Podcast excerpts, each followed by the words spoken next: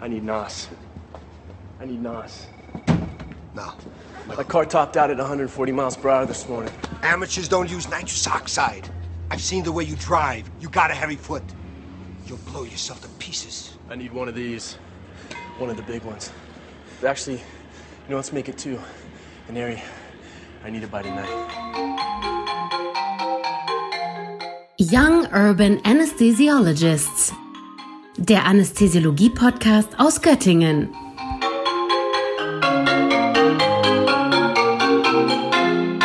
Hallo, Folge 42, 6. Januar 2022. Ich bin Ingmar hier am Mikrofon und an dieser Stelle nochmal ganz schnell nachgeschoben, weil es noch der 6. Januar ist, die besten Wünsche für das neue Jahr und vielen Dank für alles, was letztes Jahr passiert ist. Das wäre ohne die Hörerschaft gar nicht möglich gewesen. Grundsätzlich ist bei uns alles beim Alten. Es gibt weitere Fortbildungspunkte auf der Episoden-Homepage im Austausch gegen die EFN. Das Team ist eigentlich das gleiche. Unterm Weihnachtsbaum lag ein bisschen Technik und es gibt große Pläne, irgendwie das Format hier in Göttingen so ein bisschen weiterzuentwickeln. Wir wollen so ein bisschen in die Videoschiene, ein bisschen Bild noch mitmachen. Mal gucken, ähm, was das Jahr bringt, ob das geht. Jetzt ist hier Folge 42. Ich bin ein alter Douglas Adams Fanboy ähm, und da ist die Folge 42 was Besonderes. Und weil bei Douglas Adams im Anhalter durch die Galaxis ist 42 die ja ganz zentrale Zahl. Ähm, das ist die Antwort auf äh, die Frage nach dem Leben, dem Universum und dem ganzen Rest. Und ähm, in den letzten Folgen ging es bei uns ganz viel über Vaporen und volatile Anästhetika. Und ähm, da gab es eine Menge Feedback und was sich dabei gezeigt hat, ist, dass ich einen blinden Fleck habe und das ist das Lachgas. Und ich hatte das in den letzten Folgen schon so ein bisschen angekündigt ähm, oder durch das Senden gehofft, dass genau das passiert, was jetzt gerade passiert, äh, nämlich dass äh, Leute sich melden, die sich damit besser auskennen. Und ähm, ich hatte Kontakt zu den äh, Nachbarn hier in Hildesheim, den Pin-Up Dogs. Die kennt ihr alle. Ich nehme an, dass äh, wer diesen Podcast hört, vorher die Pin-Up-Docs ge gehört hat. Die sind so ein bisschen auch der, mit der Grund gewesen, warum wir das hier mitgemacht haben. Äh, die Grands Seigneurs der, der Foam-Szene. Ähm, und äh, ich bin verbunden mit Paula und Torben. Und die beiden haben gesagt, sie kennen sich mit Lachgas aus und sind bereit, mir da was zu erzählen. Ähm, die beiden haben vorher gesagt, ich brauche sie nicht weiter vorstellen als Paula und äh, Torben, äh, aber ich denke, ihr kennt die alle gut genug. Ich freue mich sehr, hier zu sein. Ganz besonders, dass es Folge 42 ist. Äh, ich bin genauso äh, Douglas Adams Fanboy. Und das hat es ja bei uns sogar in den Podcast-Titel geschafft, weil ähm, unser Motto ist ja Don't Panic. Und das steht ja bekanntlich in äh, großen, gut leser leserlichen Buchstaben auf dem Taschenbuch Per Anhalter durch die Galaxis. Und tatsächlich haben Paula und ich in verschiedenen Kliniken, muss man sagen, also es gibt das in mehreren Kliniken, äh, noch so Wandanschlüsse, äh, auf denen äh, N2O draufsteht. Also wir haben Lachgas an fast jedem Anästhesiearbeitsplatz. Ja, ich freue mich auch sehr, dass ich ähm, heute mit euch über Lachgas aufnehmen darf, weil ich in einem Haus arbeite, wo Lachgas quasi zu jeder Standardnarkose dazugehört. Und ich war sehr überrascht, wie ultra viel ich trotzdem noch darüber gelernt habe, als wir das vorbereitet haben meine Erfahrung zum Thema Lachgas, also in, in Greifswald, wo ich zuerst gelernt und gearbeitet habe, da gab es noch die Wandanschlüsse, aber die waren schon äh, stumm geschaltet, da kam kein Lachgas mehr raus. Und der einzige Berührpunkt, den, den ich persönlich mit Lachgas jemals hatte, äh, war bei der Be Geburtsbegleitung hier in der Familie. Da gab es einmal zur, zur Geburt eines Kindes ein kleines bisschen Lachgas äh, von den Gynäkologen äh, in der Selbstmedikation mit dazu.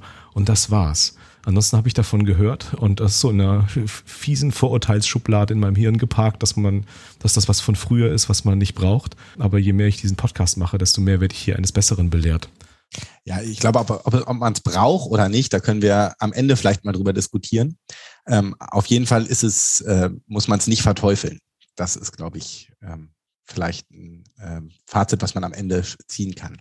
Aber ich glaube, wir sollten mal ganz vorne anfangen und mit der Geschichte des Lachgases ähm, einsetzen. Das wurde nämlich bereits 1772 das erste Mal entdeckt und synthetisiert, und zwar von einem Herrn Joseph Priestley. Äh, der war Chemiker und das ging damals Hand in Hand, auch irgendwie Priester. Und der, be, bereits 1799 bemerkte ebenfalls ein Engländer, nämlich ein Chemiker, der Humphrey Davy hieß, dass Zahnschmerzen verschwanden, wenn man Lachgas einatmete. Und damit ist es wahrscheinlich das, ich lehne mich jetzt aus dem Fenster, älteste, bekannte, immer noch eingesetzte ähm, inhalative Anästhetikum, was es so gibt. Und das allein deswegen spannend. Joseph Priestley, ähm, der ist für noch eine zweite Sache bekannt. Als Universalgelehrter hat er nicht nur das mit dem Lachgas gemacht, sondern was man zudem, glaube ich, auch noch wissen kann, ist, dass der, das, der war der Sauerstoff oder die Wirkung von Sauerstoff oder die Existenz von Sauerstoff zum ersten Mal beschrieben, dargestellt oder, oder darüber nachgedacht hat. Also die, diese Verbindung mit dem Sauerstoff ist das, wo ich Priestley irgendwie verorte. Dass der auch mit dem Lachgas zusammenhängt, war einer von den Dingen, die äh, ich irgendwie nicht, nicht auf dem Schirm hatte.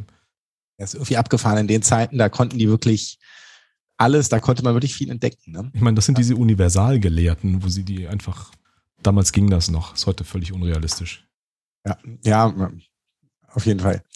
Der von mir als zweites genannte Davy hat dann zusammen mit einem Kollegen, einem gewissen Dr. Thomas Beddoes, Tier- und Selbstversuche gemacht und in einem 1800 veröffentlichten Buch bemerkten beide, dass dass äh, da Stickoxidol in umfassender Weise geeignet zu sein scheint, physische Schmerzen zu beseitigen, liegt es nahe, es mit dem Nutzen bei chirurgischen Operationen zu gebrauchen. Also schon die, die beiden haben ähm, früh bemerkt, wie nützlich es sei. Ähm, genau, und schon dieser Davy hat dem Stickoxidol den Namen Lachgas gegeben. Torben, weiß man eigentlich warum, wie er da drauf gekommen ist? Ja, weil äh, die Leute in den Exzitationsphasen, die die bei dem äh, Behavioral Abuse, nee, wie sagt man? Recreational. Recre recreational. Beim freizeitmäßigen Gebrauch, ja. Genau. Wegen den Exzitationsphasen, die sie beim freizeitmäßigen Gebrauch erlebt haben, äh, da haben sie halt viel gelacht. Und daher kam der Name Lachgas oder tatsächlich auch Laughing Gas auf Englisch. Gas. Cool, wieder was gelernt, was ich mich schon immer gefragt habe. Ähm, genau. Allerdings wurden die beiden mit ihrer Entdeckung ignoriert und das Lachgas geriet in Vergessenheit. Ähm, erst 1820 wurde es von Dr. Henry Hill Hickman wiederentdeckt und er hat äh, umfassende Tierversuche dazu gemacht. Und 1828 ähm, hat er es in, der, in Paris in vielen großen Chirurgen vorgeführt. Ähm, die haben allerdings seine Forderung nach der Anwendung ähm, für die Narkose bei Menschen, weil sie Angst davor hatten, dass es gefährlich ist und außerdem dachten, dass es zwecklos ist, abgelehnt.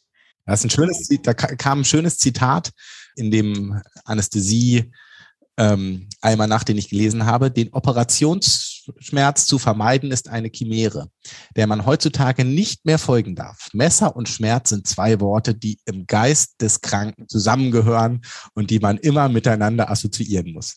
Fand ich brachialisch, ähm, ja, schlimm. Das ist, genau, das ist, das ist so eine, so eine Zeit, in der ganz viele Diskussionen auch losgingen, ob es ethisch vertretbar ist, zum Beispiel Kreisenden den Geburtsschmerz irgendwie zu lindern oder ob das eben was, was Schmerz, was Gott gewolltes ist, wo der Mensch, auch wenn er Mediziner ist, sich eben nicht einmischen darf. Und das ist genau diese Phase, äh, Anfang des 19. Jahrhunderts, äh, wo das richtig eben dazu Sache ging und, und heiß diskutiert wurde. Und da gibt's ganz, ganz spannende Bücher und diese, es gibt ein, ein Geschichtsbuch, Blessed Days of Anesthesia heißt das. Da geht's genau darum, ähm, wo die, dass, dass man eben auch diese gesellschaftlichen Aspekte des Schmerzes und äh, was überhaupt möglich ist, dass über eine moderne Medizin eigentlich erst richtig äh, denkbar und möglich ist durch das Ausschalten von Schmerz und durch diese, diese junge Disziplin oder durch unsere junge Disziplin. Das kam da so langsam auf, aber diese Diskussionen das hat sich eine ganze Weile gezogen. Vielleicht ist das ja auch noch verknüpft mit diesem Universalgelehrtentum, dass das eben, dass da eben die Theologie noch mit, mit, mit drin, drin hing und dass das eben auch äh, äh, Priester äh, mit dabei waren, äh, die dann eben auch andere Bücher gelesen haben als nur die Medizinartikel. Ja, wie Paolo schon gesagt hat, es geriet dann erstmal in Vergessenheit. 1844 ähm, hat sich dann ein Zahnarzt, ein amerikanischer Zahnarzt, also auf einem anderen Kontinent, jemand dem angenommen. Ähm, die narkotische Wirkung war tatsächlich bekannt. Und ähm, in Amerika haben Lachgaspartys stattgefunden. Es gab sogar öffentliche Vorführungen, wo die Leute Lachgas eingeatmet haben, aber eben eher zu, zur Beheiterung. Und ein gewisser Wells ähm, war auf einer dieser Lachgaspartys und hat bemerkt, dass sich da einer der Probanden, die auf der Bühne waren, nachdem er Lachgas eingeatmet hat, den Zeh gestoßen hat und wohl ziemlich heftig den Zeh gestoßen hat und gar nicht reagiert hat. Und da kam er auf die Idee, das für seine Zahnarztpraxis einzusetzen, um schmerzreduziert Patienten die Zähne ziehen zu können. Was damals scheinbar noch einer der Hauptaufgaben eines Zahnarztes war. Genau. Ähm, 1845 wollte er dann seine Entdeckung in Boston präsentieren ähm, und diesem Probanden, den er da vorgeführt hat, auch ein Zahn ziehen. Der hat allerdings äh, dann laut aufgeschrien, allerdings erst, als der Zahn eigentlich schon draußen war. Deswegen haben die Zuschauer dann ähm, Wells Entdeckung mit dem Wort Humbug abgetan, was ja in der Anästhesie auch ein ziemlich geflügeltes Wort geworden ist, das mit diesem Humbug. Ähm, die erste erfolgreiche Äthernarkose wurde ein Jahr später ähm, ebenfalls in Boston durchgeführt. Das war am 16.10.1846. Ähm, dieser Tag dürfte euch allen als Weltanästhesietag bekannt sein. Und da kann man auch wieder einsteigen, weil äh, nach der Vorführung des Ethers, nach der erfolgreichen, wurde dann nämlich ähm, von William Morton gesagt, äh, this is no humbug. Also der hat das aufgegriffen, dass es bei Lachgas Humbug gerufen wurde und hat es quasi gesagt, dass Ether kein Humbug ist, wobei er ja gar nicht offiziell gesagt hat, dass es Ether ist. Er hat das als sein selbst kreiertes Wundermedikament verkauft damals. Und äh, ich glaube, ich glaube, die Anekdote geht ein ganz kleines bisschen anders. Da hat nicht der William Morton gesagt, uh, this is no humbug. Okay. Das war der Chirurg, der das am Ende gesagt hat. Ein Herr Warren. Ähm, der hat, äh, war von der neuen Methode äh, dann irgendwie völlig überzeugt und hat, äh, oder wird zitiert mit den Worten, Gentlemen, this is no humbug. Und äh, damit gilt das als die Geburtsstunde der, der echten Anästhesie. Was man noch und wir lassen an dem Tag äh, Lachgasballons immer fliegen.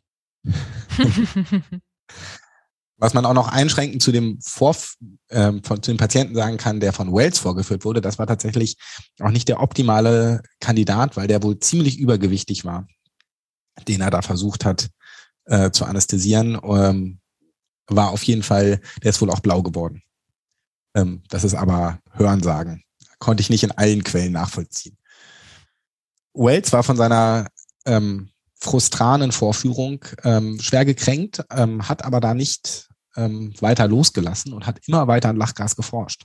Dazu muss man aber wissen, dass seine Praxis durch diese Lachgas-Zahnextraktion so gut lief, dass er sich das auch leisten konnte und seine Frau durch den durch seinen Kompagnon, der die Praxis weitergeführt hat, quasi mitversorgt war finanziell er hat, ähm, ist über die Forschung an diesem Lachgas am Ende zugrunde gegangen und nicht nur über die Forschung an dem Lachgas, sondern auch, weil er quasi in äh, einem ständigen Streit mit dem Morten lag. Wahrscheinlich, weil der Morten wirklich dachte, dass oder ihn als Konkurrenten gesehen hat und ihn eigentlich, wo es ging, dekreditiert hat. Am Ende hielt sich das Lachgas hauptsächlich in, unter den amerikanischen Zahnärzten aus der ähm, Chirurgie es ist weitgehend versch verschwunden.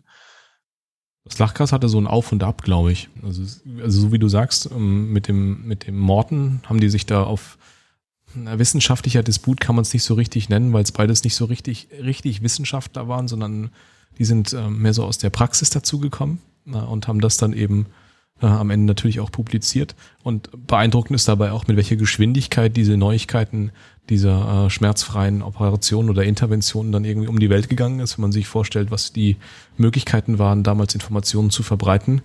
1845 dauert, und das war eben ein Jahr später schon auf dem europäischen Kontinent ähm, ja. ja gut vertreten. Das ist schon, äh, heute würde man sagen, eine virale Verbreitung. Zeigt vielleicht auch, wie mega relevant das einfach war, weil es einfach vorher keine einzige brauchbare Alternative dazu gab, ne? Ja, außer Alkohol und Festhalten. Holzpflock. Ja. Genau, und dann ist eine ganze Weile, glaube ich, wenig passiert. Ähm, und ähm, das mit dem Lachgas und auch parallel mit dem Äther hat sich dann irgendwie ziemlich lange gehalten. Und also ziemlich lange bis heute. Ich meine, auch die Gase, die wir heute benutzen, gehen ja irgendwie auf, auf Äther zurück. Ne? Ja. Und dann genau. halt das Lachgas noch. Okay. Ich glaube, das ist der, der, der äh, historische Exkurs. Ähm, ich, das ist total spannend, weil das eben äh, hier direkt die Geschichte der Anästhesie eben mit abbildet. Wo wollen wir weitermachen? Genau. Ähm, ich würde einmal mit den, so ein bisschen mit den Grundlagen zum Lachgas weitermachen. Ähm, das Lachgas besteht aus einem Stickstoffatom und zwei Sauerstoffatomen. Ähm, es ist ein farbloses und geruchsloses Gas, obwohl manche Quellen auch sagen, dass es leicht süßlich riecht. Ich ganz persönlich kann das nicht bestätigen. Ich finde, es riecht nach gar nichts, aber weiß ich nicht. Ähm, genau, und es macht keine Reizung der Atemwege. Ähm, die Siedetemperatur von Lachgas liegt bei 88,5 Grad Celsius und der Dampfdruck bei 5125 Kilopascal. Ähm, was jetzt ganz spannend ist, so als Rückgriff auf die Vaporenfolge, ähm, ist, dass es nämlich im Gegensatz zu den sonstigen volatilen Anästhetika äh, kein Dampf ist, sondern ein echtes Gas und ähm, damit auch kein Vapor braucht, weil es halt äh, gasförmig vorliegt es wirkt stark energetisch, aber nur schwach hypnotisch. Das ist auch spannend, weil das die stärkste energetische Komponente hat von allen volatilen Anästhetika. Ähm, und der MAC von Lachgas liegt bei 105. Das heißt, Lachgas ist als alleiniges Hypnotikum für eine Vollnarkose nicht ausreichend. Das ist, das erklärt halt auch, warum äh, wir in der Klinik Lachgas immer als Trägergas für ein anderes volatiles Anästhetikum verwenden, wenn wir damit Vollnarkose machen. Marc Paula, das heißt, wir dürfen mit Fug und Recht sagen, dass wir eine Gasnarkose machen. Wir müssen genau. Nochmal Exkurs zu MAC. Äh, MAC ist ja eine, eine, Größe, die irgendwie in Prozent gemessen wird. Und ähm, auch da sieht man schon, dass irgendwie 105 ein Problem darstellt. Und äh, wenn man sich erinnert, dass der MAC auch was ist, was irgendwie nur die Hälfte der Patienten annähernd ruhig stellt. Und dann braucht man auch noch 105 Prozent von diesem Zeug macht das schon hier von der Pharmakologie klar, dass man da irgendwie noch was, was, noch was extra braucht. Genau, und selbst wenn man in Anführungsstrichen nur 100% Mag nehmen würde, dann hätte man ja ein hypoxisches Gas gemischt. Deswegen, also kann das einfach gar nicht funktionieren. Genau.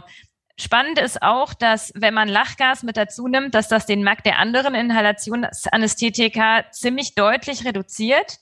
Also man braucht wirklich erfahrungsgemäß so was würdest du sagen, Torben, so die Hälfte? Irgendwie so. Also in diesen Markttabellen kann man das auf jeden Fall gut nachlesen, wie viel weniger man dann jeweils so braucht. Ungefähr ein Drittel. Ein Drittel. Okay. Ähm, wobei meine Erfahrung auch sagt, dass es vielleicht eher noch ein Tick weniger ist als ein Drittel. Also weniger, ähm, also man äh, irgendwo zwischen einem Drittel und 50 Prozent. Ähm, die Literatur sagt ein Drittel. Lachgas ist nicht brennbar, allerdings genau wie Sauerstoff brandfördernd. Das heißt, ähm, wenn etwas anderes brennt, Stichwort Glimmspanprobe, die jeder von uns in der ähm, Chemie vielleicht mal ge äh, gelernt hat, ähm, dann kommt es zu einem ähm, äh, zu einer ja, Förderung des Brandes. Ähm, und ähm, Sachen wie Kohle, Schwefel, Phosphor verbrennen auch in 100 Prozent ähm, Lachgas oder nicht nur in 100 Prozent, sondern in einem Lachgasanteil in der äh, Luft, äh, genau wie in Sauerstoff. Man benötigt allerdings etwas höhere Temperaturen. Das kann man äh, witzigerweise ähm, aus einem Film ganz gut sich merken. Ähm, in The Fast and the Furious wird nämlich äh, Lachgas eingespritzt, äh, um die Motoren schneller zu machen. Ähm, das ist halt, geht halt auch auf diesen brandfördernden Effekt zu. Ich habe den entsprechenden Clip schon aus äh, schon gesichert und wollte den als Intro äh, vorne dran schneiden. Ah, perfekt. Davon wusste ich nichts. Ähm, ich brauche NOS. Die großen. Am besten zwei.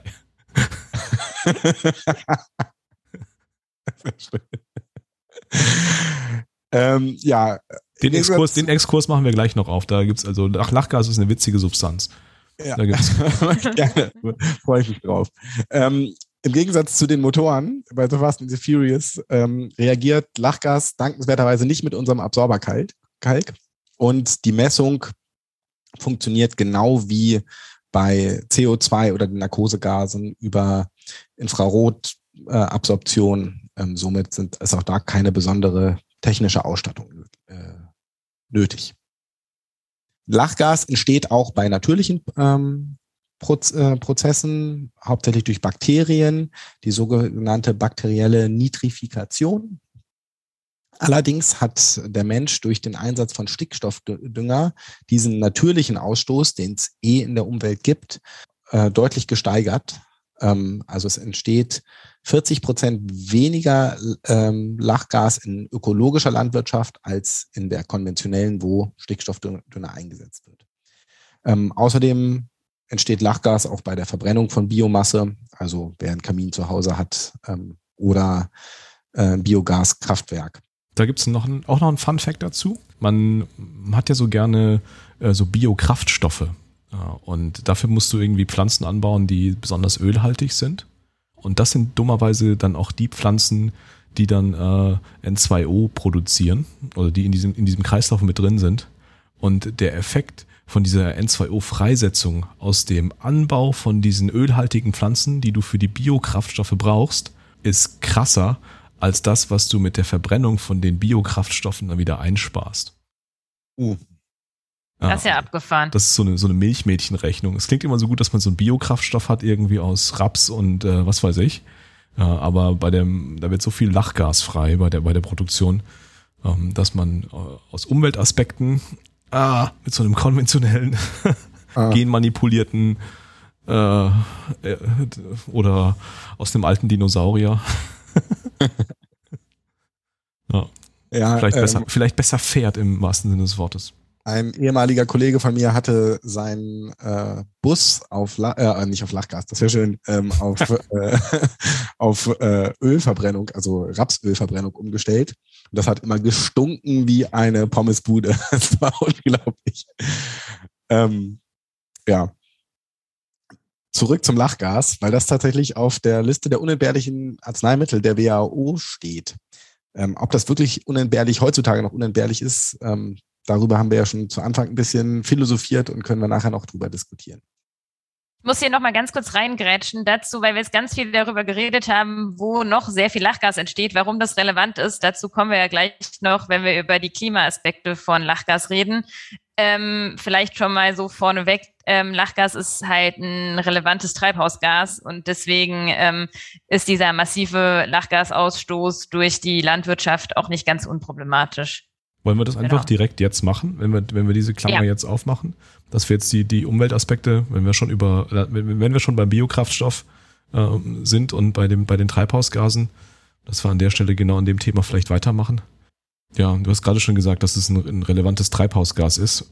Das ist so in den Top 3 der fiesesten äh, Ozonschichtkiller und, äh, und äh, Treibhausgase. Da ist nur noch das Methan und das CO2 selber haben einen größeren Einfluss. Mengenmäßig ist das äh, Lachgas gar nicht so viel, aber ähm, der, der Effekt auf die, die, die Erderwärmung, das ist, das ist schon ganz ordentlich. Also Lachgas trägt ähm, zu 5 bis 9 Prozent, manche sagen auch 10 Prozent ähm, zum Treibhauseffekt bei, ähm, wobei das meiste, wie schon gesagt, aus der Landwirtschaft kommt. Und das, was der, was das Gesundheitswesen äh, mit äh, der, den Lachgasnarkosen da beiträgt, sind nochmal von diesen, von diesen neun Prozent vier Prozent. Also es ist wieder ein, ein kleiner Anteil, ähm, so wie bei den volatilen Anästhetika grundsätzlich. Und global betrachtet ist die, ist die Medizin da nicht das, der, der, der Riesenbringer, aber es ist immerhin ein messbarer Anteil. Der menschengemachte Anteil von Lachgas auf die Erderwärmung oder auf den Treibhauseffekt ähm, ist größer als alle Fluorchlorkohlenwasserstoffe zusammen. Die haben wir ja in den Kühlschränken irgendwie abgeschafft, in den Spraydosen. In den Spraydosen ist jetzt zum Teil noch Lachgas als Triebmittel verwendet. Ähm, auch da, in der Sprühsahne zum Beispiel haben wir heute Abend festgestellt. Genau, in der Sprühsahne. Ähm, auch da gibt es ähm, noch, noch eine, einen historischen Fun Fact. Da gab es irgendwann mal in den, warte, ich habe es da unten aufgeschrieben, 2016, ähm, ist in den USA so eine Lachgasfabrik äh, äh, in die Luft geflogen. Und dann gab's äh, in den USA ist der Sprühsahneverbrauch so zwischen den Jahren, Weihnachten und Silvester, äh, besonders hoch. Und dann gab's da einen Engpass äh, an Sprühsahne, weil die Lachgasvorräte für die Sprühdosen äh, da zu, zur Neige gegangen sind. Ähm, ja, Lachgasknappheit, weil das Triebmittel gefehlt hat äh, und die Sprühsahne äh, sehr wichtig war. Ja, die Einteilung der, ähm, ähm, der Gase, die an der, äh, am Treibhauseffekt beteiligt sind, wird in Global Warming Potential gerechnet. Und da ist CO2 der Wert gleich eins. Das ist so ein bisschen wie, wie wir es kennen vom Morphin. Das ist ja auch ähm, von energetischen Potenz mhm. gleich eins.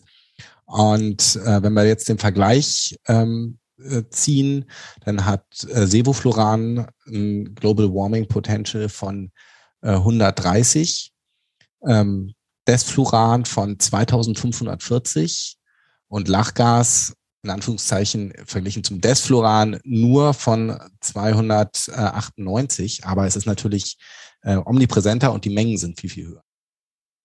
Genau, das fand ich nämlich ultra spannend. Ähm, man muss, wenn man, also wenn man sich dieses Global Warming Potential anschaut, dann muss man sich halt auch immer angucken, wie viel Stoffmenge dann man denn von dieser Substanz braucht. Und man braucht von Lachgas halt deutlich höhere Konzentrationen. Das kann man ja allein am MAC und an den Volumenprozent, die man halt so verwendet, äh, sehen. Und ähm, deswegen ist das CO2-Äquivalent einer Narkose mit Lachgas entsprechend äh, deutlich höher, als wenn man ähm, eine reine Sevofluran-Narkose macht. Allerdings, und das ist äh, ein Fakt, der mich, der, den ich sehr, sehr spannend fand, wenn man Lachgas als Trägergas verwendet und Sevofluran oder Isofluran dazu tut, dann wird die Klimabilanz dieser Narkose mit Lachgas schlechter als ohne Lachgas.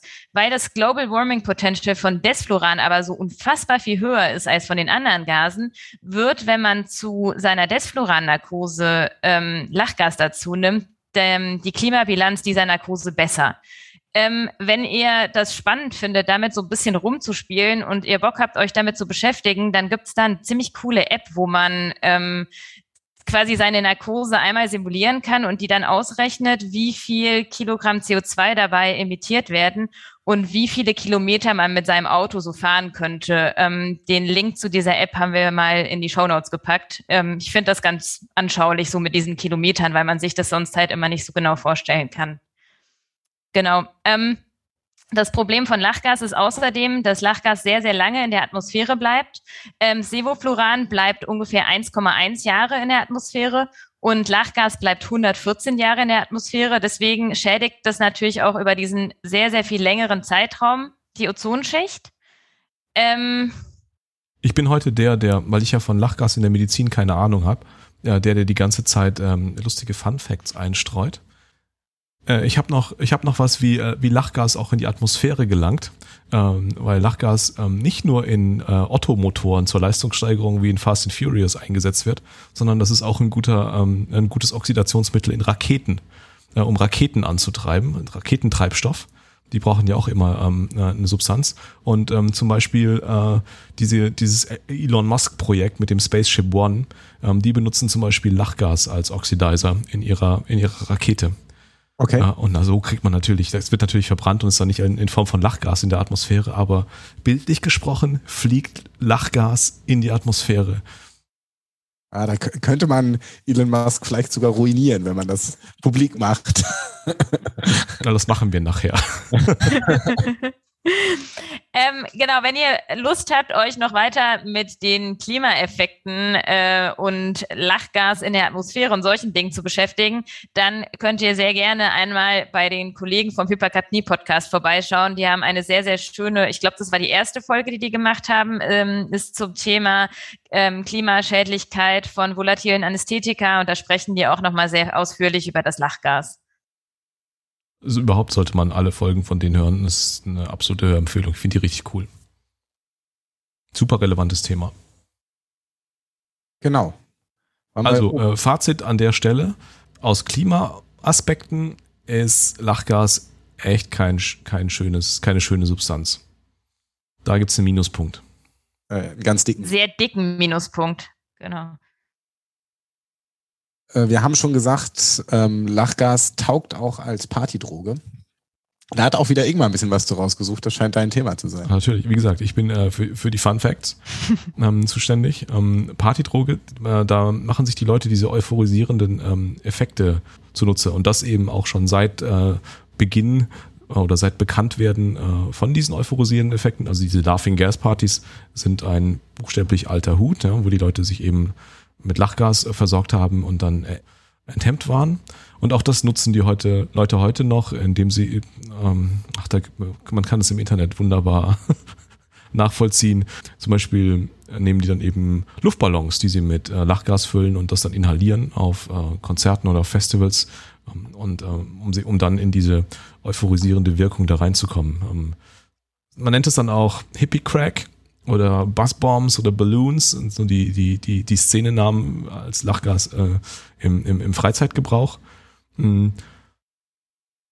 In den USA ist es völlig legal, Lachgas zu besitzen und zu vertreiben. Ähm, da ist, fällt das nicht unter, äh, unter die Kontrolle von der DEA, sondern ist einfach von der Food and Drug Administration, von der FDA, also von der schon Arzneimittelbehörde. Ähm, aber das ist eben legal zu besitzen. Und äh, in allen anderen Ländern ist es eine, sag mal, kontrollierte Substanz im Sinne von, ähm, dass es verschreibungspflichtig zumindest ist und nur Leute wie wir da rankommen.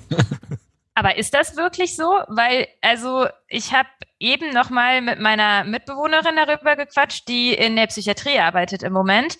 Und sie meint, ähm, dass man sich das wohl einfach so im Supermarkt kaufen kann. Und zwar in diesen ähm, Zylindern für diese Industrie-Sahne-Sprühdinger. Ja, du kannst dir natürlich, äh, kannst du dir, kannst du dir Sahne kaufen, aber das ist halt dann nicht, also, also das ist so ein bisschen wie bei, bei anderen Substanzen auch. Also die, die Grundstoffe für Crystal Meth kannst du dir auch kaufen und das dann selber zu Hause zusammen synthetisieren. Äh, aber es ist halt nicht, äh, nicht so gedacht, dass du dir Inhalation, also so reines Lachgas beschaffen kannst, um es dann wirklich zu, zum Einatmen zu gebrauchen, sondern das ist ja quasi ein, ein bewusster Fehlgebrauch von Sprühsahne. Aber es ist nicht die Sprühsahne. Ja, also ich meinte nicht die Sprühsahne, sondern ich meinte diese, es gibt diese großen Sprühdinger, genau, diese ja. Triebmittelzylinder. Und die kriegt man nämlich einfach so im Fachhandel. Ja. Aber und da ist, glaube ich, reines Lachgas drin tatsächlich. Ja, das kann schon sein, ja. Aber, aber das ist dieser Grenzbereich. Also ich glaube, dieser, dieser, dieser, dieser Fehlgebrauch oder der, ah, was gibt, da gibt es ja noch mehr Substanzen. Die Leute schnüffeln ja auch Klebstoff. Ähm, Stimmt. Sterilium. Sterilium, Lösungsmittel, äh, alles, was irgendwie kickt. Und ich finde, Sterilium riecht echt nicht gut, wenn ich mir vorstelle, dass ich da. ja, gut. Ähm, wobei noch ekelhafter war, wir hatten tatsächlich ähm, Handdesi ähm, zu wenig in der, im Beginn der Pandemie und haben da ähm, von Behrensen äh, unvergelten Alkohol gekriegt und haben daraus unser Handdesinfektionsmittel ähm, äh, selbst gemischt. Und das hatten wir ewig lange in der Klinik, weil es halt dann da war. Und äh, von der Wirksamkeit tatsächlich wohl genauso gut. Und es hat aber ekelhaft nach Schnaps gestunken. Mhm. also Bei uns roch es wie ganz billiger Tequila, richtig eklig. genau. Gut, kommen wir zurück. Ähm, die Wirkweise, warum macht Lachgas diese ganzen ähm, Effekte auf unseren Körper?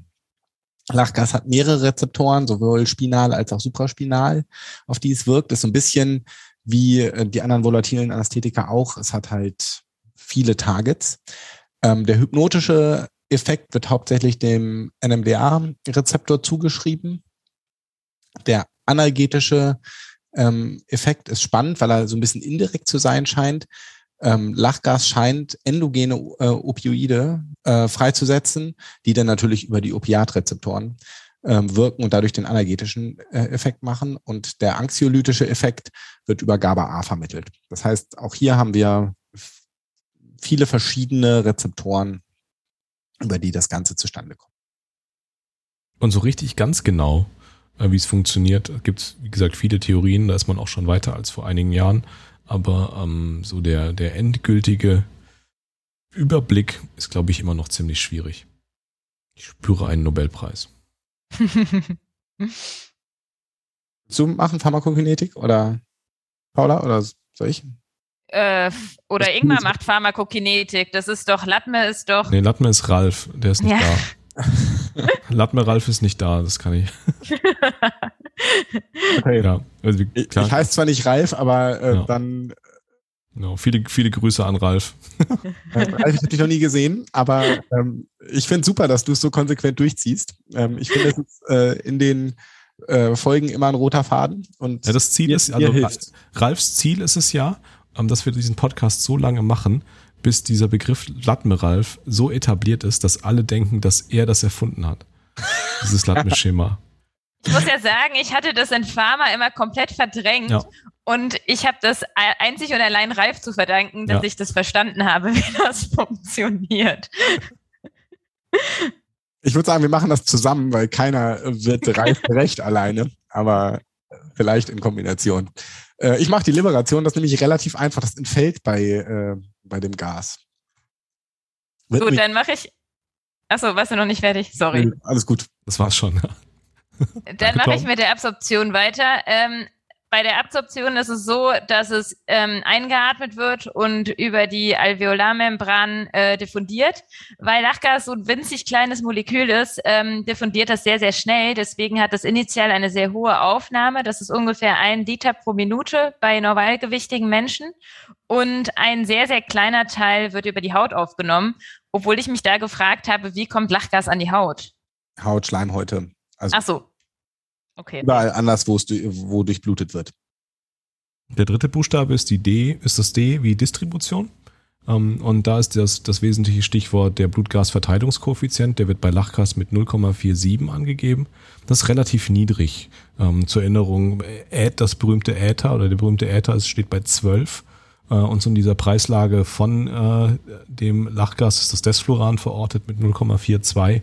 Und um, ähm, am anderen Ende ist das Xenon äh, schließt dann diese Tabelle wieder ab mit 0,14. Äh, mit so einem niedrigen äh, Blutgasverteidigungskoeffizient ist es einfach in der Lage, dann das Blut äh, besonders rasch äh, oder besonders rasch ins ja. Blut überzugehen ähm, und dann von dort auch eben in die weiteren Kompartimente ähm, überzutreten. Das heißt, das An- und Abfluten ähm, ist zügig. Das ist praktisch. Ja, auf jeden Fall. Äh, Metabolisierung, auch das ist eigentlich ganz schön. Ähm, man könnte fast sagen, es entfällt komplett, äh, weil es nicht metabolisiert wird. Ganz stimmt das nicht, weil tatsächlich, ich habe es eingangs schon gesagt, es wird von Bakterien ähm, sowohl produziert als auch verstoffwechselt.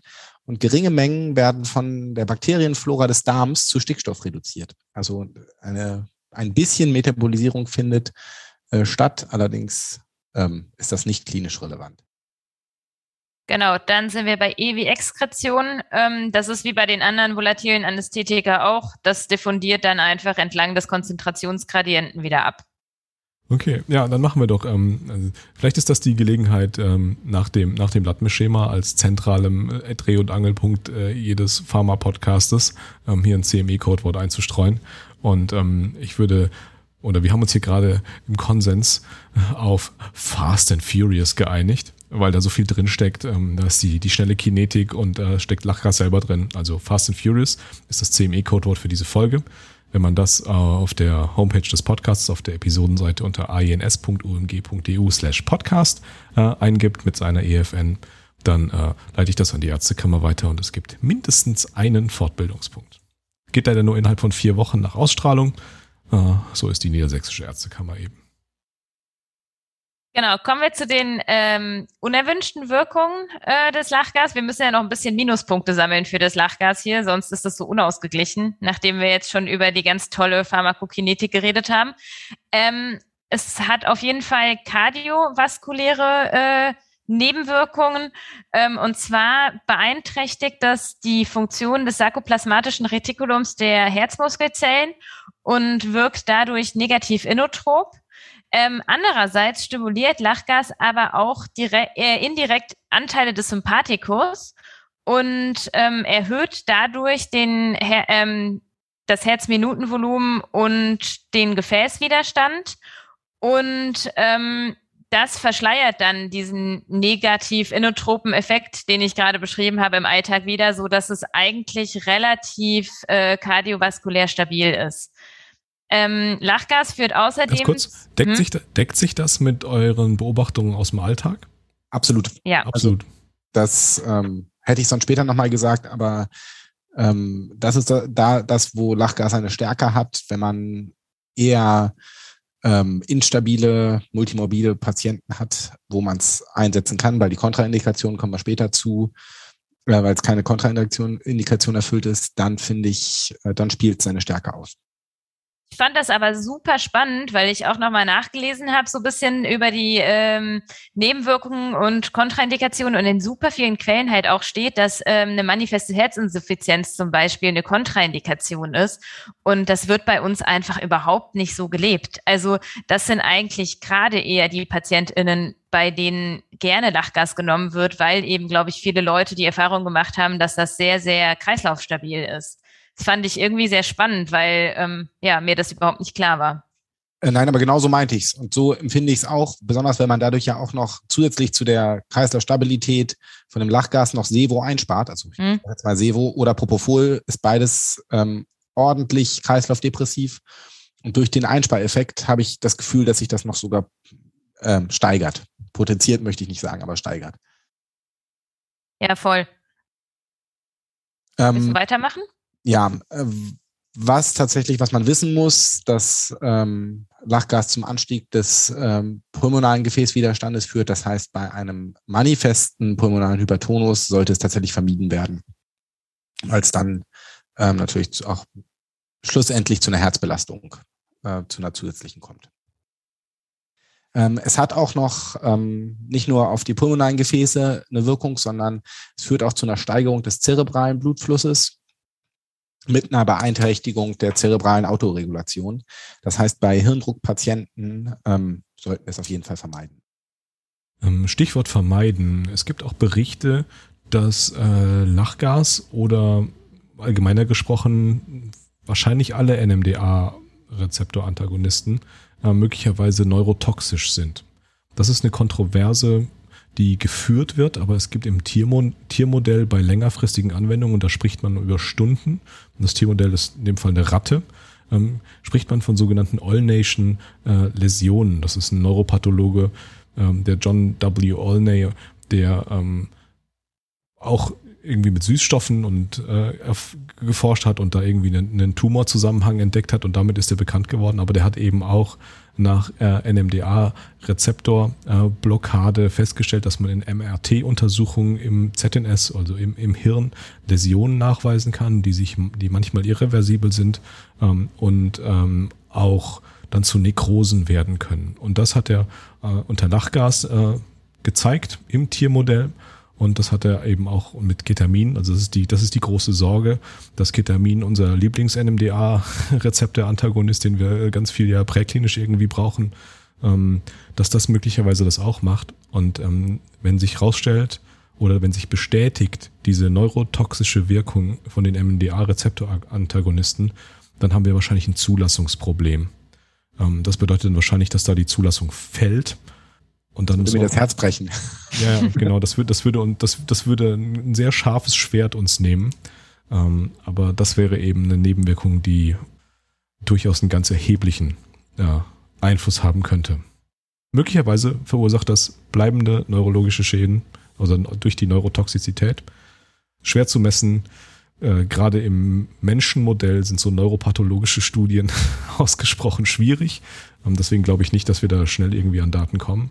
Um, ähm, aber das ist eine Kontroverse, die irgendwie im Hintergrund geführt wird. Also falls irgendwer da mal einen Ethikantrag zuschreibt in Deutschland, würde ich den gern lesen. Ja, total. Bin mir nicht sicher, ob ich da mitmachen würde. Kommen wir zu ähm, einer weiteren klinisch, finde ich, doch relevanten äh, Nebenwirkung. Und zwar kann Lachgas zu einer Störung des erythropoetischen Systems führen. Ähm, Lachgas oxidiert das zentrale Kobaltion äh, des Vitamin B12 und führt dadurch zu einer irreversiblen äh, Inaktivierung von Vitamin B12. Ähm, weil die Leber bei gesunden Menschen eine sehr hohe Speicherkapazität für äh, Vitamin B12 hat, ist dieses Phänomen für gesunde PatientInnen, die sich einer Einzelnarkose unterziehen, nicht äh, relevant. Ähm, für PatientInnen mit einem chronischen Vitamin B12-Mangel, also vor allem alle VegetarierInnen und VeganerInnen, äh, Menschen mit ähm, Alkoholabusus oder nach Gastrektomie, ähm, kann das sehr relevant sein. Ähm, also ich finde, wenn man Lachgas verwendet in seiner Klinik, sollte man auf jeden Fall in der Prämed da halt einmal nachschauen, weil super, super viele Menschen halt Vitamin B12 substituieren. Und ähm, ja, wenn sie halt diese Vorerkrankungen haben, dann vielleicht halt bei der, Nach äh, bei der Narkose doch auf Lachgas verzichten. Ähm, das Problem ist nämlich, dass sie durch, also dass diese Leute durch eine einmalige Lachgasnarkose ähm, in einen manifesten ähm, Vitamin B12-Mangel rutschen können und eine makrozytäre Anämie entwickeln können. Also es sind auch Fälle einer funikulären Myelose beschrieben. Ähm, ich habe mir sagen lassen, dass das vor allem auch bei Menschen, die ähm, Lachgas als Droge missbrauchen, wohl sehr, sehr relevant sein muss ähm, und dass ähm, das auf jeden Fall in der Klinik ähm, vor allem auf in, also Sucht in Suchtkliniken wohl scheinbar wirklich äh, ein relevanter Anteil ist. Ähm, Genau. Wo das wohl auch mal ein Problem war, wurde mir gesagt, ist tatsächlich in Arztpraxen, Zahnarztpraxen, ähm, wo noch nicht so auf die Sicherheit geachtet wird ähm, und eher die Anwender, also die Zahnärzte, die die ganze Zeit daneben sitzen und das, Lach, das ausgeatmete Lachgas wieder einatmen, dass die da auch Probleme kriegen, weil sie dem chronisch exponiert waren, sind. Ja, zusätzlich zu den Drogen. Genau. Ähm, was noch zwei Nebenwirkungen sind, die Lachgas nicht hat, ähm, ist, Lachgas hat keinen Einfluss auf die Uterusaktivität. Das ist relevant, wenn man das eben in der Geburtshilfe einsetzen möchte, zum Beispiel als Analgesie. Ähm, und Lachgas ist kein Trigger für die maligne Hyperthermie. Das heißt, ähm, theoretisch kann man eine triggerfreie Narkose unter der Verwendung von Lachgas machen. Man darf natürlich dabei dann keines der anderen volatilen Anästhetika einsetzen. Zu PONF. Lachgas macht prinzipiell PONF. Ähm, die, die Daten, wie stark, wie potent es bei Ponf ist, das ist so ein bisschen ähm, umstritten. Also ich habe da verschiedene Daten gehört. Ich hatte ursprünglich mal im Kopf, das habe ich allerdings nicht wiedergefunden, dass es so jeder Zwölfte ist, bei dem Lachgas Ponf macht. Die aktuellste Studie, nämlich aus dem Jahr 2016, die ich gefunden habe, ist der Enigma 2 Trial. Das ist ähm, eigentlich ein Trial zur kardiovaskulären Stabilität von Lachgas. Die haben aber auch PONF mit erfasst und da war es so, dass die PONF-Häufigkeit ähm, ohne Lachgas bei 11 Prozent lag und mit Lachgas bei 15 Prozent. War die Erhöhung, die normalen antiemetischen Konzepte, die wir anwenden, ähm, die greifen allerdings. Von daher müssen wir damit quasi, also wir können es nicht als ähm, Tiva mach, äh, äh, einer Tiva zusetzen, wenn wir die Tiva machen, weil wir dem Patienten Pont ersparen wollen. Weißt du, ob das signifikant war, der Unterschied? Also 11 und 15 ist ja so eine Grenze, wo du denkst, oh, das könnte knapp sein. Äh, ich meine, das war signifikant, sonst hätte ich es, glaube ich, dazu geschrieben, aber ich gucke da gerne nochmal rein. Nee, ist nur, nur Interesse halber. Ja. Ähm, ich meine, es war signifikant, aber ich muss es auch nochmal nachgucken. Dann gibt's noch einige äh, witzige, witzig in Anführungszeichen Phänomene und Effekte, die Lachgas hat, weswegen es auch gerne mal in Prüfungen ähm, herangezogen wird. Äh, und die haben wir mal versucht äh, zusammenzuschreiben, ähm, um euch diese Effekte näher zu bringen. Das eine Effekt äh, ist das, äh, ich habe es jetzt Manometer-Effekt äh, genannt. So wird es in der Literatur normalerweise nicht genannt. Ähm, Lachgas lässt sich leicht zu einer Flüssigkeit komprimieren und ähm, wird, wenn es nicht aus der Leitung kommt, wie bei Paula und mir, häufig in, in Deutschland grauen, in Amerika blauen, wieder so Fast and the Furious, äh, Stahlzylindern ähm, ausgeliefert. In diesen Stahlzylindern ist es unter Druck zu 75 Prozent flüssig, im Gegensatz zu Sauerstoff, der ähm, da gasförmig vorliegt. Ähm, die kritische Temperatur für den Übergang von ähm, flüssig zu gasförmig ist 36,5 Grad und der kritische Druck 72,6 bar. Bei der Umwandlung von flüssig zu gasförmig, also bei der Verdampfung, wird allerdings Energie benötigt auch wieder Chemieunterricht. Ähm, und dadurch kommt es zu einem Abkühlungseffekt. Und dadurch bleibt im Endeffekt immer ein äh, Teil flüssig in der Flasche. Ähm, und deswegen kann eine Lachgasflasche ähm, nicht über ein, der Füllstand kann nicht über ein Manometer erfasst werden. Ähm, da der Druck, bis sie fast leer ist, nahezu konstant bleibt und dann rapide abfällt. Ähm, der Füllzustand von Lachgasflaschen wird daher ähm, über eine Waage ermittelt, weil man das Ganze natürlich wiegen kann. Deswegen steht das Leergewicht der Flasche auch immer draußen auf der Flasche drauf. Ein weiterer sehr spannender Effekt von Lachgas ist der sogenannte Konzentrationseffekt. Äh, da habe ich auch einen Moment gebraucht, bis ich verstanden habe, wie das genau funktioniert. Ähm, und zwar atmet man Lachgas ein und ähm, Lachgas äh, diffundiert, wie wir ja eben gesagt haben, sehr, sehr schnell. Ähm, wenn man jetzt eine hohe Konzentration Lachgas einatmet, ähm, dann diffundiert diese hohe Lachgaskonzentration sehr schnell aus der Alveole ins Blut und äh, dadurch verringert sich das Volumen in der Alveole, ähm, wodurch dann bei der nächsten Inspiration eine Sogwirkung entsteht. Ähm, und das führt zu einem sehr schnellen Anfluten ähm, das ist ein Effekt, der übrigens auch für Xenon gilt, obwohl ich ähm, leider auch einfach keine Ahnung habe von Xenon, weil ich noch nie in meinem Leben Xenon benutzt habe. Ähm, das eigentlich auch keiner von uns. Da bin ich gespannt, wenn du da findest, um äh, in der Folge. Gut, dann mache ich hiermit, hiermit einen Aufruf, ähm, dass ich äh, jemanden brauche, mit dem ich mich an dieser Stelle über Xenon unterhalten kann. Ähm, Aber das wäre richtig spannend. Jemand mit klinischer Erfahrung zu Xenon.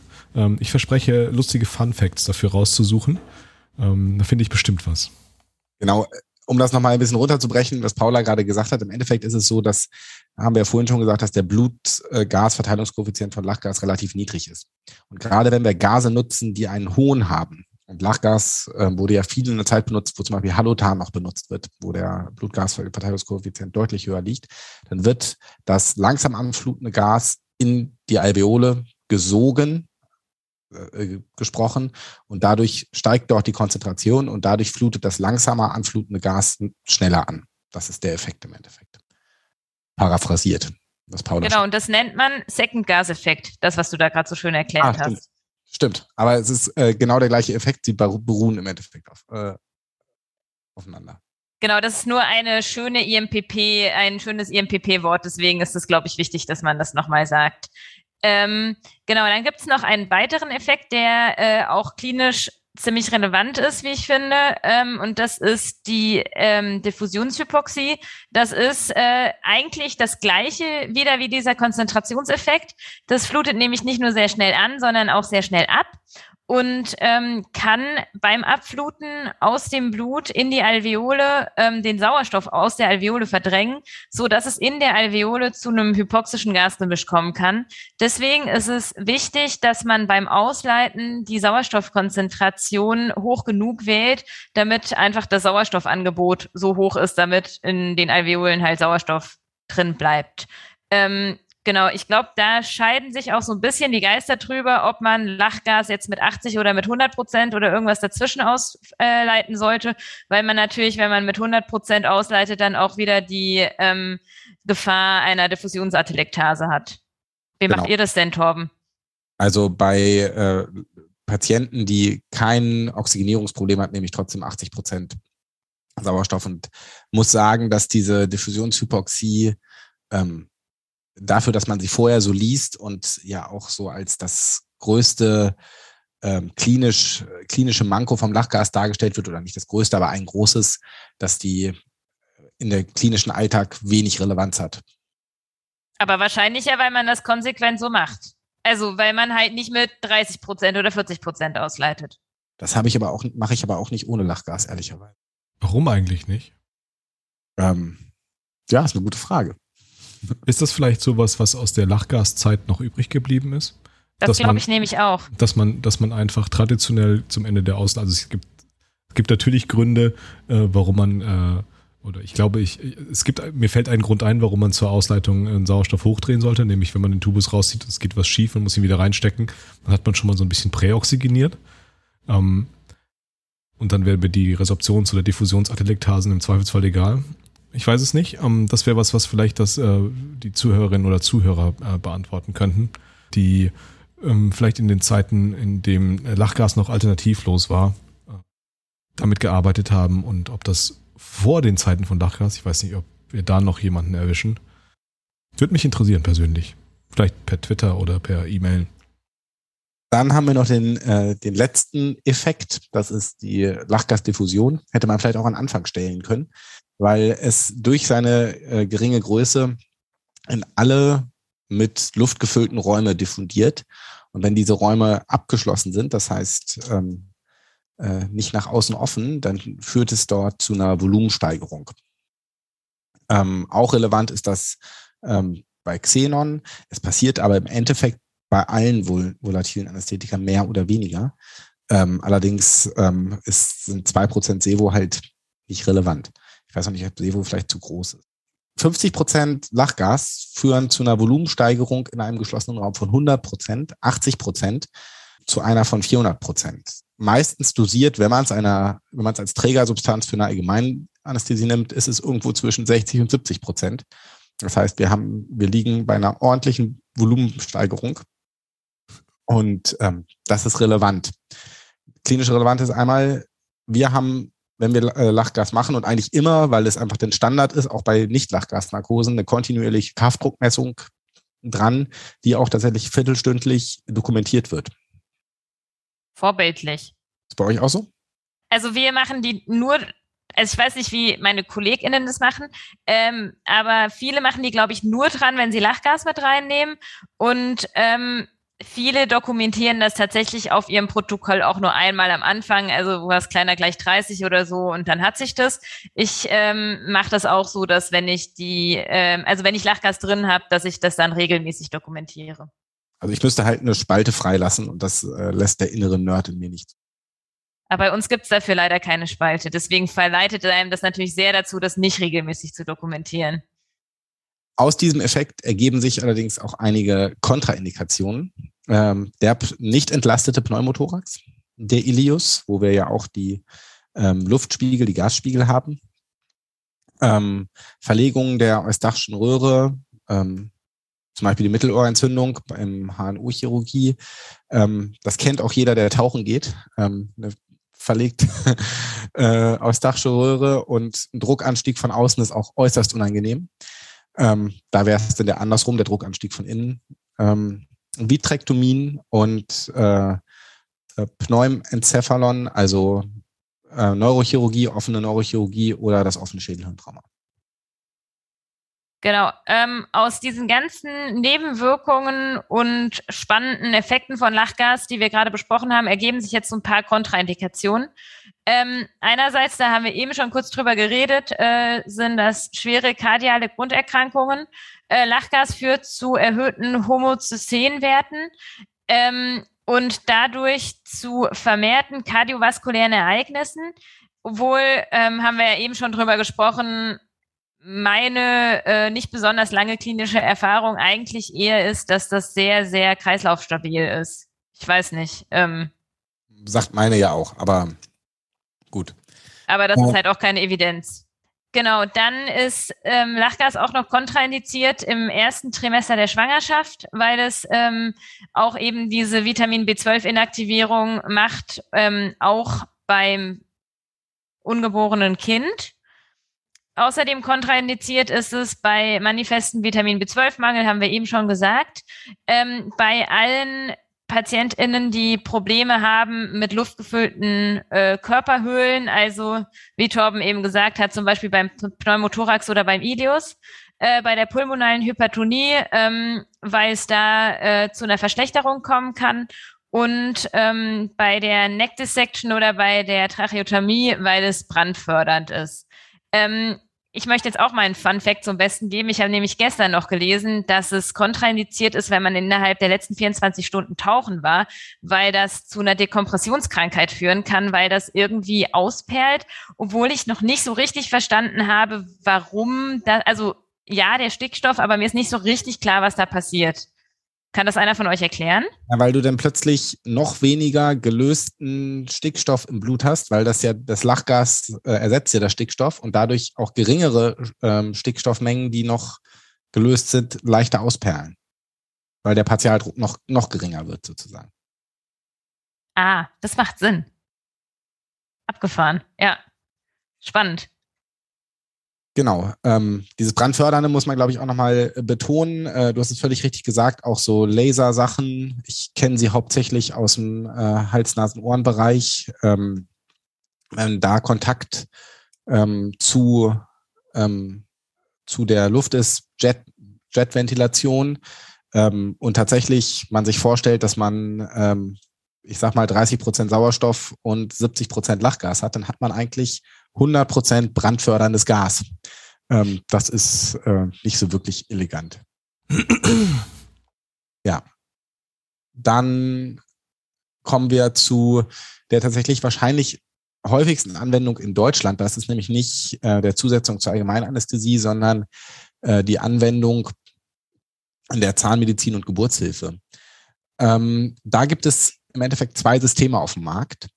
Ähm, die muss ich jetzt auch tatsächlich, ähm, weil ich es mir angelesen habe, zitieren. Die habe ich noch nie gesehen. Das eine System ähm, ist ein Gasmischer. Da hast du zwei Flaschen, eine Sauerstoffflasche und eine Lachgasflasche und kannst das dann zwischen 50 Prozent Lachgas und 70 Prozent Lachgas titrieren. Über 70 Prozent geht es nicht. Das ist ein Sicherheitseffekt. Ähm, und es gibt fertig gemischte Gasflaschen, wo 50 Prozent Lachgas und 50 Prozent Sauerstoff äh, drin ist. Es wird äh, gegeben entweder 15 Liter über Maske, da könnte ich mir vorstellen, dass es relativ teuer ist ähm, und auch für die Umgebung nicht so besonders äh, schön, wenn die das mit äh, einatmen oder über Demandventil, das ist die deutlich ähm, elegantere Variante. Eine Hypoxie soll durch beide Systeme quasi unmöglich sein. So propagieren es die Hersteller. Kann man sich aber auch gut vorstellen, dass der Spontanatmen, dass das Hypoxierisiko da relativ gering ist, wenn er vorher keinen Sauerstoff bekommt. Was ich ganz cool finde, ist, dass es ähm, meines Wissens zum Beispiel in Großbritannien sehr viel im Rettungsdienst eingesetzt wird für ähm, Schulterrepositionen oder Repositionen von irgendwelchen äh, dislozierten Frakturen da könnte ich mir das tatsächlich auch innerklinisch so für die Schulterrepo oder so. Das wäre, glaube ich, ganz cool, wenn man das da benutzen könnte. Das, die Möglichkeit gibt es bei uns leider nicht, weil wir da keine zentrale Gasversorgung haben. Ich habe eine hab ne technische Frage. Ähm, einfach weil ich es nicht weiß. Und ich weiß nicht, ob ich mich traue, das drin zu lassen, weil ich mich damit echt als, als äh, Banause oute. Wie macht ihr das handwerklich? Also mir ist klar, wie ich Sauerstoff titriere. Also ich habe ich mache ich mach eine Narkose ähm, mit einem Gasgemisch. Da habe ich irgendwie, ich bin, ich bin angekommen in meinem, in meinem Steady State, habe irgendwie 30 Prozent Sauerstoff, also ich 2 Prozent Sevofluran und ähm, der Rest ist dann Lachgas. Nehmt genau. ihr dann 70 Prozent Lachgas oder nehmt ihr dann, was ich, 30 Prozent Lachgas und den Rest Druckluft?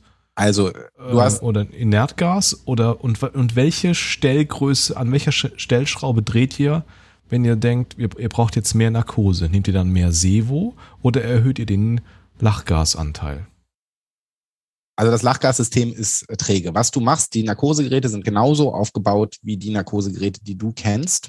Nur, dass du einen zusätzlichen Button hast, der ist auf den meisten ja sogar noch mit drauf, nur dass er inaktiviert ist. Ähm, und wenn du auf den drückst, dann wird alles, was sonst das Gerät an Druckluft zusetzt, ähm, an Lachgas zugesetzt. Das heißt, die, deine Regelschraube bleibt der Sauerstoffflow und äh, der Flow und die, wie viel Prozent davon Sauerstoff sind. Und wenn du jetzt zum Beispiel sagst, du äh, nimmst 30 Prozent Sauerstoff, dann weißt du, dann nimmt er 70 Prozent Lachgas. Ähm, und dann kannst du über einen hohen Flow ein schnelleres anfluten, weil er dann das Kreisteil mit mehr Lachgas flutet. Und wenn du einen niedrigeren Flow nimmst, dann dauert es länger. Und wenn mein ja. Patient jetzt hypoxisch wird, irgendwie, die, das ist die acht Stunden Wippel-OP oder was weiß ich, der, der Ösophagus, mit, äh, wo ich eine Lunge irgendwie fallen lassen muss. Und dann möchte ich die Sauerstofffraktion erhöhen, aber meine Narkosetiefe gleich halten. Dann, dann musst du aufpassen. Dann musst du, drehst du den Sauerstoff genauso auf die Prozentzahl, die du willst. Ähm, müsstest allerdings ähm, dann das die übrige Narkose, die du machst, vertiefen. Also wenn du Gas nimmst, mehr Gas dazu nehmen oder ähm, den Perfusor hochdrehen. Man muss sagen, dass bei einer Einlungenventilation würde ich auf Lachgas verzichten. Also ist jetzt, ist jetzt ein konstruierter Edge Case. Ähm, ähm was finde ich aber da sehr, sehr hilfreich ist, ist, dass zumindest die äh, moderneren Narkosegeräte ja aber den MAC mit und ohne Lachgas rechnen.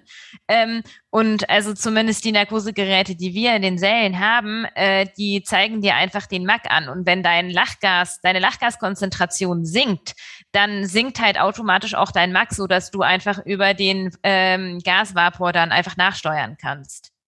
Also dadurch, dass das Gerät das eigentlich immer für dich rechnet, äh, wenn du weißt, dass du mit einem 0,9er Mac gut gefahren bist, ähm, dann kannst du einfach nachjustieren. zeigt er euch dann einen Kumulativ-Mack an Ja. aus Sevo plus Ja. Lachgas. Das tut Und da steht dann 0,9. Und dann, ja, okay. Und dann zielt ihr auf einen Einser-Mack äh, oder äh, was ist, was ist, Ja. was, was, was, auf was zielst du bei deiner Standard-Gallen-OP beim, bei der Standard 45-jährigen äh, blonden Frau? Ja, also äh, ähm, ähm, das ist ja immer so ein bisschen schwierig. Ich ähm, äh, mache eher gerade Gasnarkosen eher etwas flacher, aber mit einem einer Mack fährt man, glaube ich, gut. Ja, okay. Ja, kommt halt so ein bisschen drauf an, ob man es mit Remi macht oder mit Fenta. Mhm. Oder mit. Wo- Womit auch immer, okay. Ja. Es kommt drauf an, ist die, wie immer die, die diplomatische Antwort. Ja.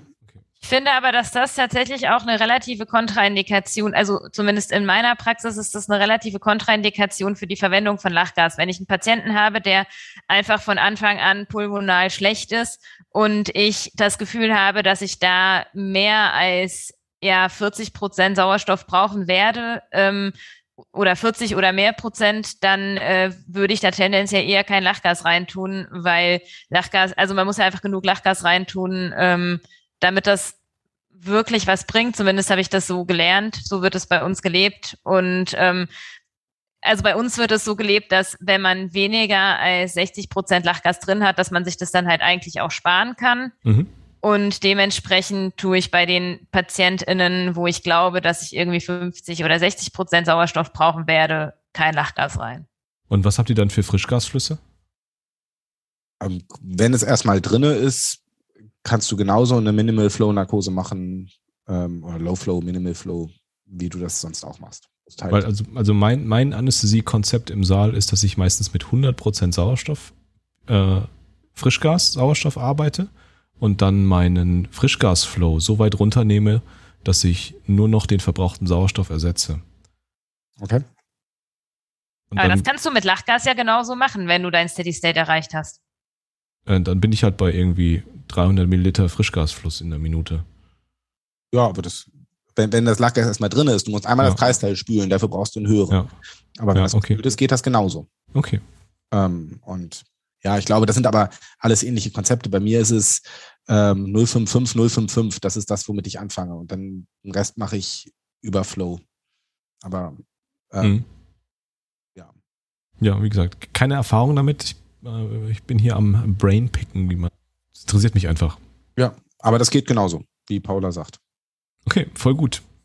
Aber ge genau, äh, nochmal auf das, was Paula davor gesagt hat, ähm, mit wenn die Patienten ähm, eine Hypoxie, äh, gefähr Hypoxie gefährdet sind, das Lachgas dann das Falsche ist, das sehe ich auch so. Und wir sind ja eigentlich in der Anästhesie, ähm, wir streben ja an, die, die ganzen Prozesse voneinander zu entkoppeln. Und das macht Lachgas halt nicht. Lachgas koppelt deine Narkose mit dem Sauerstoffanteil. Und das ist in dem Fall eher unelegant. Das muss man schon. Ähm, genau. Und damit kommen wir eigentlich auch zu dem, zu dem Abschluss. Ähm, ist Lachgas noch zeitgemäß? Ähm, und da, ja, lass uns mal die Pros und Kontras durchgehen, oder? So ein bisschen das Fazit, die Zusammenfassung, ne? Wir haben hier so eine kleine Liste aufgemacht. Ähm, Torben und äh, Paul haben das äh, super cool vorbereitet. Äh, wird auch hier äh, verschriftlicht und dann euch zugänglich gemacht.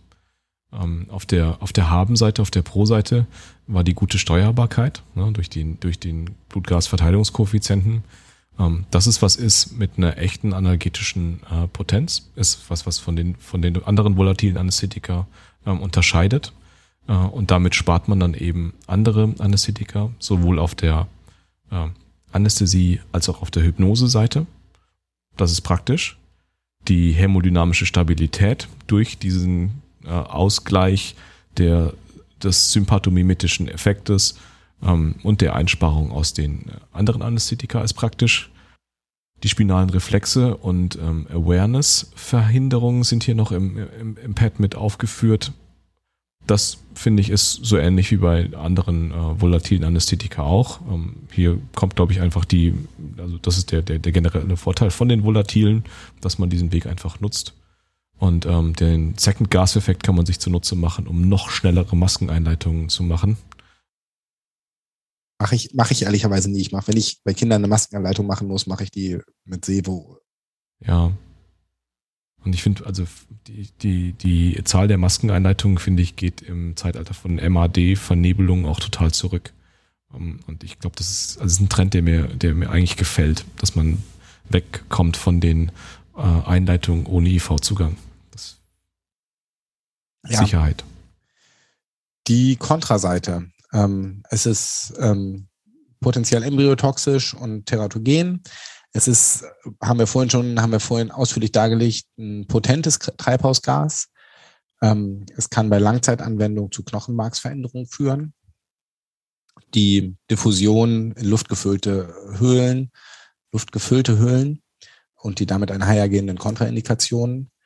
Ähm, man könnte theoretisch vereinfachte Narkosegeräte konstruieren, wenn man komplett auf Lachgas einfach verzichten würde, wenn man also ein lachgasfreies Narkosegerät bauen würde. Ähm, und der Nutzen am Gesamtkonzept der allgemeinen ähm, Anästhesie ist eher gering. Das heißt, ähm, wir können halt nicht nur mit Lachgasnarkose machen. Es ist immer die normale Narkose notwendig, also warum nicht eine normale Narkose machen? Und dann das Hypoxierisiko, da wird immer diese Horrorgeschichte erzählt, ähm, die äh, tatsächlich stattgefunden haben äh, soll, aber die ich nochmal wiedergeben will, dass ein Techniker im Narkosegerät den Lachgas und den Druckluftschlauch vertauscht hat. Oder den Lachgas und den Sauerstoffschlauch sogar. Ähm, Lachgas und Sauerstoff. Und dadurch ähm, natürlich die Regler, wenn man den Sauerstoff hochgedreht hat, wurde der Lachgas hochgedreht und dadurch wurde der Patient mit 100% Lachgas bearbeitet und ist tatsächlich auch äh, schwer geschädigt worden, wurde reanimiert. Und ähm, das war von außen nicht sichtbar für den äh, Narkosearzt. Ist auch erst im, ähm, Nachhinein oder, ähm, herausgekommen. Ist natürlich eine Geschichte, wir brauchen einfach eine, noch ein zusätzliches Sicherheitsnetz, beziehungsweise wir könnten uns noch ein Sicherheitsnetz sparen, wenn wir einfach aufs Lachgas verzichten. Ähm, ist das denn in den modernen Narkosegeräten so überhaupt noch möglich? Weil zum Beispiel die Druckluftanschlüsse, die sind ja verschieden geformt, damit genau das nicht passieren kann. Ja, aber wenn der Techniker den Schlauch abschneidet und den, ähm, den Hahn mit einer Klemme auf den falschen Schlauch drauf macht, dann ist es halt wieder möglich. Also für uns ist es idiotensicher gemacht, aber eine Ebene, eine andere Ebene kann da durchaus Fehler machen. Ja, das ist richtig. Ja, ähm, Paula, ich glaube, das ist äh, erstmal, nein, erstmal soll Ingmar seine Meinung machen, äh, sagen. Ähm, ja. Mir ist noch ein Nachteil eingefallen, der jetzt hier gar nicht im Pad drin steht. Und zwar ähm, ist es ja scheinbar so, warum das in den meisten Kliniken abgeschafft wird, ist ja scheinbar, dass die ähm, Wartung dieser zentralen Gasversorgung einfach unfassbar aufwendig und teuer ist. Ich habe das jetzt gar nicht recherchiert, aber das sollte man vielleicht als Kontrapunkt schon auch noch aufführen. Es, ist, es erhöht die Komplexität des Systems Krankenhaus. Ähm, ja, mit, dies, mit diesem Punkt, äh, wenn, wenn man irgendwie die Punkte durchzählt, ähm, haben wir, ich glaube, ich steht es, glaube ich, 7 zu 6 oder auf der, auf der Kontraseite. Ich glaube, also mein Fazit nach der Episode wäre, das ist eine durchaus bewährte Substanz, die, die man benutzen kann. Ich bin bisher durch mein anästhesiologisches Leben gekommen, ohne diese Substanz jemals ernsthaft vermisst zu haben. Also ich kann mich an keine Situation erinnern, wo ich dachte, oh, wenn ich jetzt Lachgas hätte, dann könnte ich den Fall irgendwie besser lösen. Liegt aber natürlich auch daran, dass ich damit nie gearbeitet habe und es auch nie gewohnt war.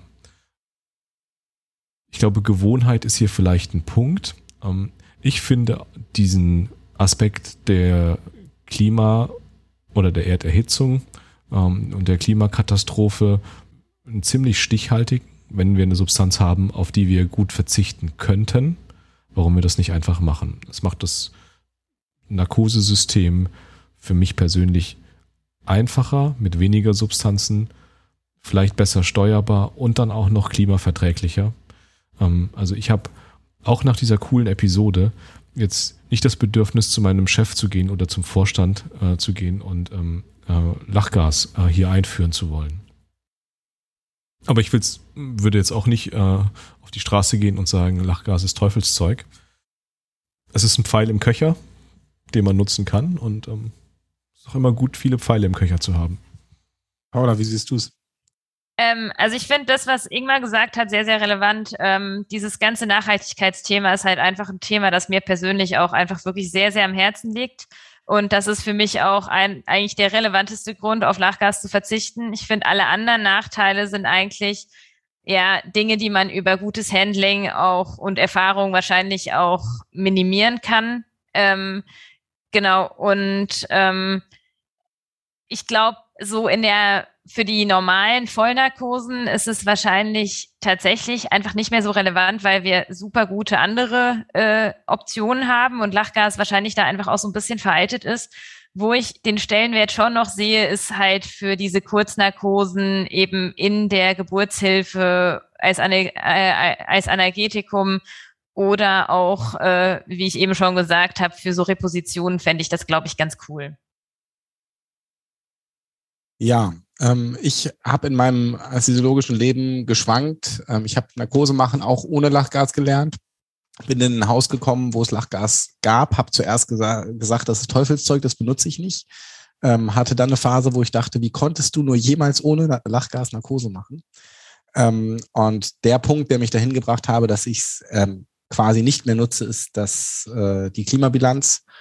Ähm, wurde jetzt auch schon gesagt. Deswegen ähm, quasi auch kein Desfloran mehr. Wurde bei uns in der Klinik sogar abgeschafft jetzt ähm, wegen dem Klimaeffekt. Ähm, ja, ich denke, das ist der Punkt, an dem man wirklich sagen sollte, es ist zwar ein Pfeil im Köcher, aber ein, auf den wir gut verzichten können, wenn wir die anderen Medikamente gut handeln. Also deswegen sollte man darauf verzichten. Ja, sehe ich auch so. Total gut. Ähm, vielen Dank, dass ihr euch die Zeit hier genommen habt, ähm, das alles so vorzubereiten und mir das zu erklären. Ähm, ist wirklich ein blinder Fleck bei mir gewesen, ähm, gebe ich offen zu. Deswegen war das für mich eine super wichtige und relevante Folge, um genau diese Wissenslücke zu schließen. Äh, und als Folge 42 hier die Pin-Up-Docs mit äh, Don't Panic mit an Bord zu haben, fand ich äh, angemessen und passend. Ihr wisst, die, die es nicht wissen, ich glaube, das ist praktisch niemand, aber die Pin-Up-Docs haben ihr unter pin-up-docs.de ihren Kanal und äh, die twittern unter docs-up.